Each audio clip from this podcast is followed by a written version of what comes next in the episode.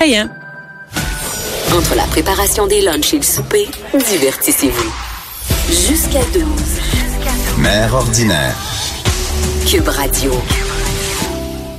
Et maintenant qu'on a parlé de nourrir notre estomac, notre ventre, on change quand même, hein? mais c'est quand même nourrir. Tout à fait. C'est quand même euh, nourrir. euh, et là, c'est, je suis avec Éric Giasson. Allô, Éric? Bonjour Bianca. Éric, là, est-ce qu'on te présente comme un yogi, comme un, un gars des affaires, comme un auteur, ou c'est un peu tout ça? Un peu tout ça. Je suis le yogi de Wall Street. Ouais. Fait que. C'est le yogi de Wall Street. le hein, yogi rien de, Wall de moins, Street. hein? De rien de moins. Ah, non, non, mais tant qu'à Autoprogrammé. tant qu'à être, yogi aussi bien. Le seul et l'unique. c'est ça. C'est facile, le meilleur, c'est ça. Mais euh, c'est quoi un yogi? Pour les filles qui nous écoutent, on sait que ça vient de, de yoga. Mais il y a aussi Yogi l'ours, mais j'imagine que c'est pas dans cette famille-là. Ben, Yogi Lor, c'était très sage d'ailleurs. Oui, ça. Puis euh, Yogi Lor s'est inspiré d'un de mes yogis favoris. Là, là, là, je dérape complètement, mais qui s'appelle Yogi Berra, qui est un ancien coach des, euh, des Yankees de New York, un ancien joueur des, des Yankees de New York d'ailleurs, puis qui était très philosophe, comme qui disait It's not over until it's over, Mm-hmm. où il disait si tu arrives à une fourche, prends-la. Enfin, mais euh, je ne sais pas c'est quoi un yogi, mais moi le yogi de Wall Street, c'est une personne humaine euh, qui euh, qui s'est trompée souvent dans sa vie, qui euh, qui Comme plein de monde, hein? C'est populaire, hein? C'est quelque chose de- qui, qui est normal, un peu se tromper, si on peut Ben, tout à fait, tout à fait. Puis euh, ce que j'ai réussi à faire, par exemple, c'est tirer des leçons puis réussir à, à, à, à répondre à des questions qu'on est plusieurs à se poser à notre insu sans trop savoir. Puis tu sais, l'histoire du yogi de Wall Street, c'est l'histoire d'une personne humaine à l'école de la vie qui essaye de trouver l'équilibre entre Wall Street et le yoga, entre sa tête et son cœur. Oui, parce que là, il y a un livre, euh, en fait, c'est ton livre, Nourrir sa tête sans affamer son cœur. Six questions pour trouver l'équilibre. Ça, euh, tu sais, trouver, a comme une nouvelle mode, hein, c'est qu'on essaie d'être zen, d'être euh, d'être plus équilibré, d'être euh, plus conscient, la méditation, le yoga, tout ça, c'est relativement nouveau. On n'avait pas ça avant. Mais moi, je, je me souviens pas dans la vingtaine qu'on parlait beaucoup de ça. Non, effectivement, que c'est pas très populaire Non. moi, quand je travaillais. En On travaillait, en- on en travaillait, ça finissait on là. travaillait, puis ça finissait là, ça finissait là. Puis effectivement, puis c'est pour ça, puis on, on, on se sert de notre tête pour essayer d'avoir du succès professionnel, Mm-hmm. essayer de monter des échelons, essayer de faire plaisir à nos parents, essayer d'atteindre un certain modèle de réussite. Puis pendant tout ce temps-là, on comprend pas, mais on nourrit pas notre cœur, on nourrit pas ce qui nous nourrit vraiment, puis on sait pas pourquoi on fait ce qu'on fait, puis on sait pas c'est qui qui le fait, puis on sait pas où est-ce qu'on s'en va non plus. Et, et là, euh, là, toi, t'étais T'étais à Wall Street, t'étais dans une job sérieuse. Qu'est-ce qui fait le déclic de finalement là, je suis à la bonne place moi ici, c'est ici que je suis bien, c'est tu ici? Je me sens vide même si je travaille, même si je réussis. C'est parce que c'était pas que tu avais un job où tu réussissais pas, puis là tu te remets en question, c'est pas ça du tout là. Ben euh, oui et non, mais euh, moi j'ai monté des échelons là où, où est-ce que jusqu'en 2008 je travaillais pour un des plus gros hedge funds macro au monde. Puis pour ceux qui ont vu la série euh, Billions, là, je travaillais pour un gros hedge fund comme dans cette émission là, et euh, où c'est un peu la, la démesure totale. là. Tout le monde gagne. euh, Beaucoup d'argent, ça gagne pas tu sais, 25 000 par autant Carey Price, là, mettons, et même certains beaucoup plus que ça. Et euh, mais tout le temps dans ma tête à pas comprendre pourquoi je fais ce que je fais. Puis quand la crise de 2008 est arrivée, Brevin Howard était un hedge fund de, de Londres, a décidé de fermer son bureau de New York. J'étais euh, affilié au bureau de New York, m'ont mis dehors, mais j'avais passé tellement de temps dans ma tête à me vider, à vouloir un monde meilleur, puis à tout le temps en vouloir plus, que je m'étais Plus d'argent. plus d'argent, plus de là. réussite. Ouais, Mais plus d'argent, plus, de réussite, puis être, être le plus gros dans les marchés, prendre les plus grosses positions, puis être tout le temps important, puis c'est la- toujours de la réussite puis de l'argent. là. C'est relié ensemble dans ce milieu-là. On n'est pas dans la réussite de faire des faire quelque chose de bon pour la population ou de s'investir. On est vraiment dans la réussite puis l'argent. Ouais, tout à fait. Mais si on ramène ça là, aux besoins humains, là, Ouais. ce que tu cherches à prendre, c'est de la sécurité puis de la reconnaissance. Ouais, mais là, ça va au-delà. là. Quand Ben, on ben, ça va au-delà parce que ça, c'est le modèle que moi j'avais, mais la, Ouais. la plupart d'entre nous, pourquoi est-ce qu'on... Puis pourquoi est-ce que l'histoire du yogi de Wall Street s'applique à monsieur, madame, tout le monde, puis à une mère ordinaire, c'est Ouais. qu'on passe beaucoup de temps dans notre tête à essayer de faire rentrer la vie pour qu'elle rentre dans notre modèle, puis la vie arrive rarement comme dans notre modèle, Mm. puis on pense que c'est à propos de nous. Puis je pense d'ailleurs dans l'histoire de la mère ordinaire où, où tu, euh, où tu te comparais avec euh, toutes les madames qui ont de l'air parfaites un petit peu sur Mm-hmm. Instagram et ainsi de suite, puis on, puis, on, puis on se compare, puis on cherche à se faire dire qu'on joue un beau rôle dans la société. Moi, c'est moi, ça donne que je l'ai exprimé en finance, en travaillant pour un gros rôle comme ça, mais, mais d'être préoccupé avec notre besoin de sécurité, notre besoin de reconnaissance qui nous empêche d'accéder à nos besoins plus importants, puis à notre besoin de réalisation de soi, puis de comprendre pourquoi est-ce qu'on est ici. Ça fait que oui, c'est certain que moi, je cherchais à faire du cash avec ce que j'avais, mmh. mais le but premier, c'est de me sécuriser puis d'être important. OK. Mais là, t'avais pas, t'avais des enfants à ce moment-là quand même, t'avais une famille? Je veux dire, les six enfants sont pas arrivés en trois, en trois ans. moi, j'ai eu quatre enfants en cinq ans et 20 ans plus tard, j'en ai eu deux autres. Ça fait que j'ai deux jeunes enfants de, presque cinq ans et un an. Mais, euh, mais c'est ça. Mais fait que j'avais passé tellement de temps dans ma tête que quand j'ai perdu mon emploi en 2008, j'étais dénudé, ah vidé scientifiquement de sérotonine. Mais tu aurais pu travailler ailleurs. J'aurais pu travailler ben ailleurs, mais j'ai pas accepté ça. Mais moi, moi, j'avais un modèle, j'avais des croyances limitantes, j'avais un rôle, j'avais une identité sociale. Je pensais que moi, j'existais seulement dans la mesure où tu me donnais une grosse job comme ça à Wall Street. Sinon, c'était fini. Sinon, c'était fini. Puis pour moi, c'était fini. Puis j'avais pas compris que j'existais au-delà de ça. Ça fait que je suis tombé en dépression avec des idées suicidaires et ainsi de suite. Mais, mais est-ce que c'était vraiment des idées suicidaires où tu comprends pas que tu existes au-delà de ton identité sociale? Tu sais, toi, toi ta job ou... Ta euh, job, toi, t'es vraiment populaire, le mère ordinaire et ainsi de suite. Mais à un moment donné, quand ouais, mais moi, moi, j'étais pas avant, ça change rien. Non, mais, non, mais tu comprends. moi, je vais être bien à faire mes planchers après, là.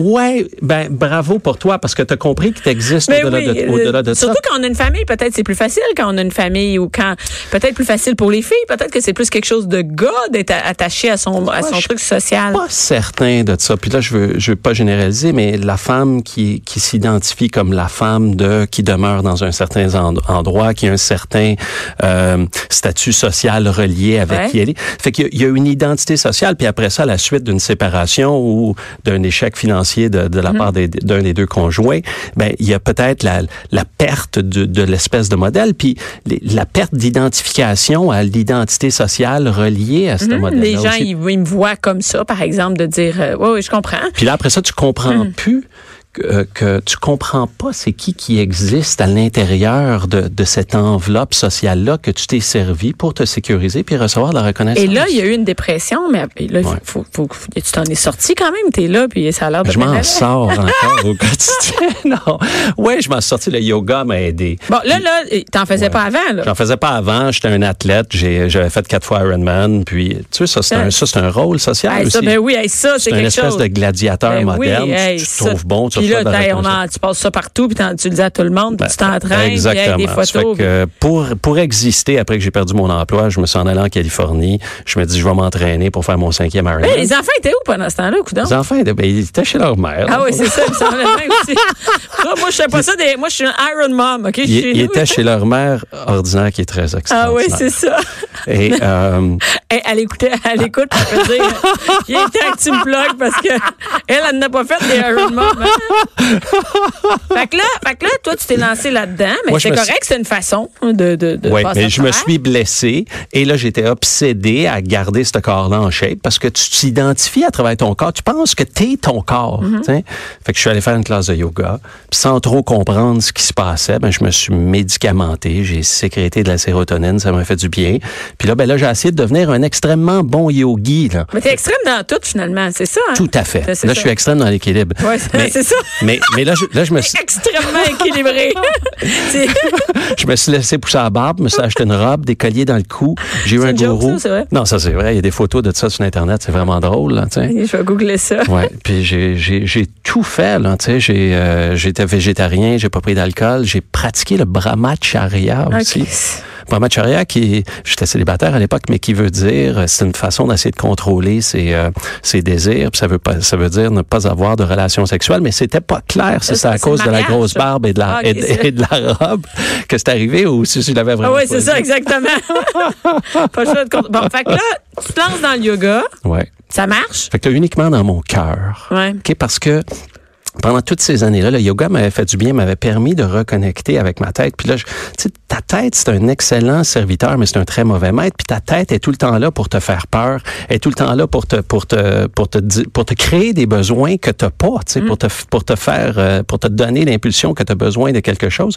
Puis là, dans mon cœur, ben ça me fait du bien, mais coupé complètement de la réalité économique non, et sociale. mais Puis là, je, me- je me Il y a bien des limites, là. euh, Je veux dire, à couper. Tu sais, c'est bien beau faire du yoga, là, mais. Ben, exactement. C'est comme un peu comme l'argent. Quand c'est extrême, ça marche pas. c'est une autre prison. Ben oui. C'est une autre prison. Je me revois à un moment donné en Inde avec ma robe, ma barbe, en train de méditer à côté de Swamiji, là, tu sais. Puis, parle-moi pas de me trouver un job, parle-moi pas de mon portefeuille, parle-moi pas de réintégrer la société. Là, je suis occupé à repousser la réalité économique et Ça sociale. prend un mix des deux, non? Un peu d'équilibre. Ben, c'est ça, l'équilibre. Ben, Exactement. T'aurais dû m'appeler, je te l'aurais dit. Ben oui.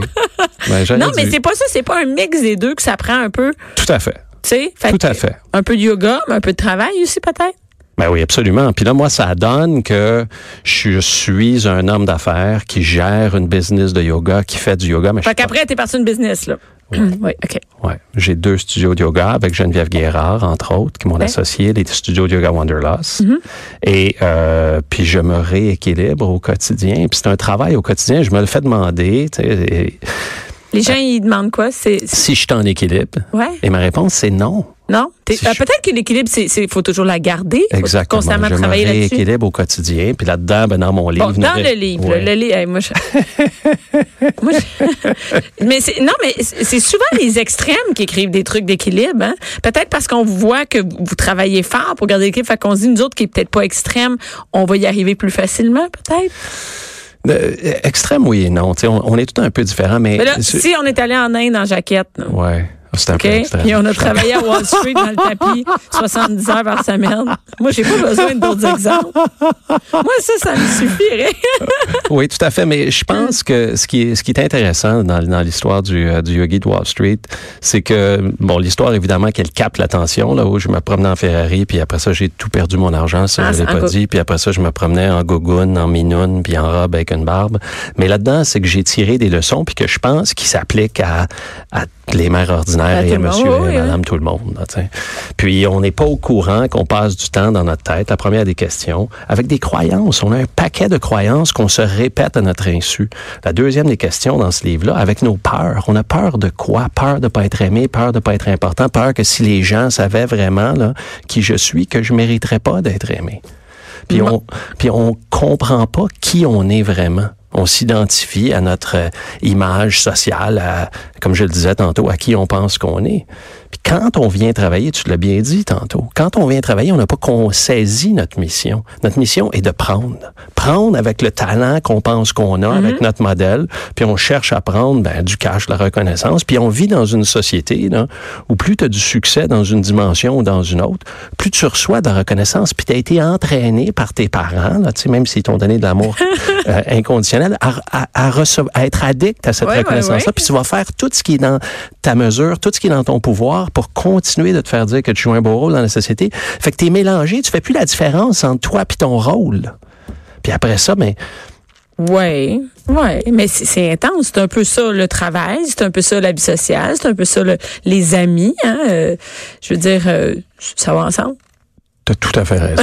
Je- Tu as tout à fait raison. Puis euh, la vie, l'équilibre se vit entre les deux. Puis là-dedans, je donne quelques trucs assez faciles là, euh, pour trouver au quotidien l'équilibre entre la tête et le cœur. Oui, c'est ça. Qu'est-ce que ça veut dire l'équilibre entre la tête et le cœur? Euh, Parce que là, Ouais. c'est pas juste euh, le yoga puis travailler. Tu sais, Non. ça, c'est des, des, Ben, des exemples. ton- ta tête est là pour te faire survivre sur la tête et sur la terre. Elle est là pour t'empêcher d'avoir l'air fou. t'sais. Puis ton cœur, lui, il veut tout donner. Puis il faut que tu vives dans ces deux niveaux de réalité-là, si tu veux, où tu es séparé et uni.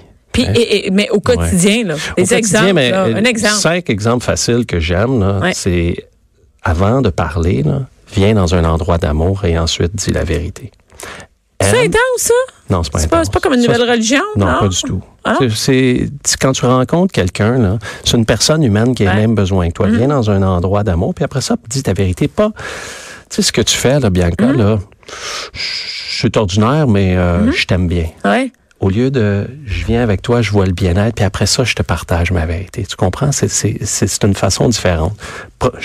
Numéro un, aime tout le monde, dis la vérité. Numéro deux, Aime tout le monde. Aime tout le monde. tout à fait. Aime la personne qui est là. Viens dans un endroit d'amour, dans un endroit d'amour avec la personne qui est là. Et ensuite, partage ta vérité. Pas la vérité et l'amour après. Choix numéro deux. Option numéro deux. L'auto-observation.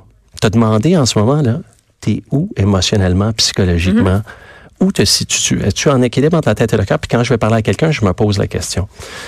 Célébrer ses victoires est une façon aussi de se rapprocher de son cœur, de danser, de sauter avec ses amis, avec Oui, ses enfants, content, avec ouais. ses partenaires. Cultiver l'humilité devant les défaites ou les défis. Mhm. Puis ça aussi, ça te rapproche de ton cœur. Puis ensuite de ça, ben, c'est cultiver la curiosité, la flexibilité, puis de pas obliger tout le temps d'avoir tout compris, puis d'avoir un modèle. Puis quelqu'un t'arrive avec quelque chose, puis tu dis, ben oui, parfait, ça va être intéressant. On va essayer quelque chose. Fait que cinq gestes faciles au quotidien pour cultiver. Puis fait que c'est certain que tu peux méditer dans- sur le top d'une montagne, là, tu sais, avec Swamiji, si Ouais. tu veux. là. Ça, ça un petit peu plus compliqué au quotidien, hein? Mais je médite tous les jours. Oui, mais t'es yoga au top d'une montagne, c'est Mais ça. au-delà de ça, quand je vais au Costco, j'essaye de pas être fâché contre tout le monde qui est là. J'essaye de me demander où est-ce que je suis, puis je cultive la flexibilité. Ouais. Bon, il y a un line-up d'une demi-heure pour payer, mais ça va être intéressant. Ah ouais, hein? c'est ça, on va attendre.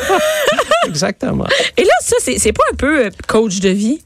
Ben, je suis coach. Ah, t'es ouais. coach de vie, Ouais, je suis conférencier coach, en- entre autres. Tu donnes des conférences? Oui, je donne beaucoup de conférences. Et où on peut trouver toutes les, les informations sur le, sur, sur Éric Chasson? Euh, Le conférencier, Ouais. l'auteur, ben le yogi, le père de six enfants. le père de... Ouais, tu trouves euh, que t'es habillé propre pour un père de six enfants. Toute ta chemise est bien repassée. Merci beaucoup. C'est- la mère ordinaire, non, c'est pas Ouais, c'est ça. c'est comme de, de tes- Euh, Où on peut trouver toutes les? EricJasson.com. Est-ce que tu es sur Facebook? Je suis sur Facebook. Mais Facebook, c'est pas zen, ça. Tu devrais t'éloigner de ça. Mais tu sais quoi, tu peux pas repousser la réalité dans laquelle on vit. OK? Puis euh, c'est ta gestion des médias sociaux, des réseaux sociaux qui est important.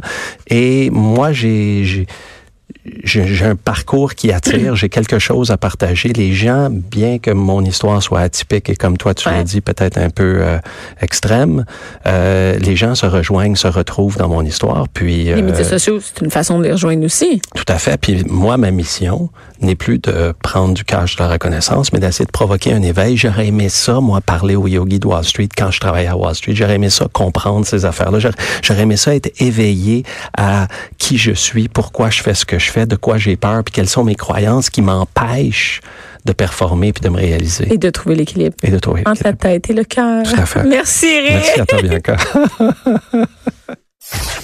Bianca Lompré. Bianca Lompré. Mère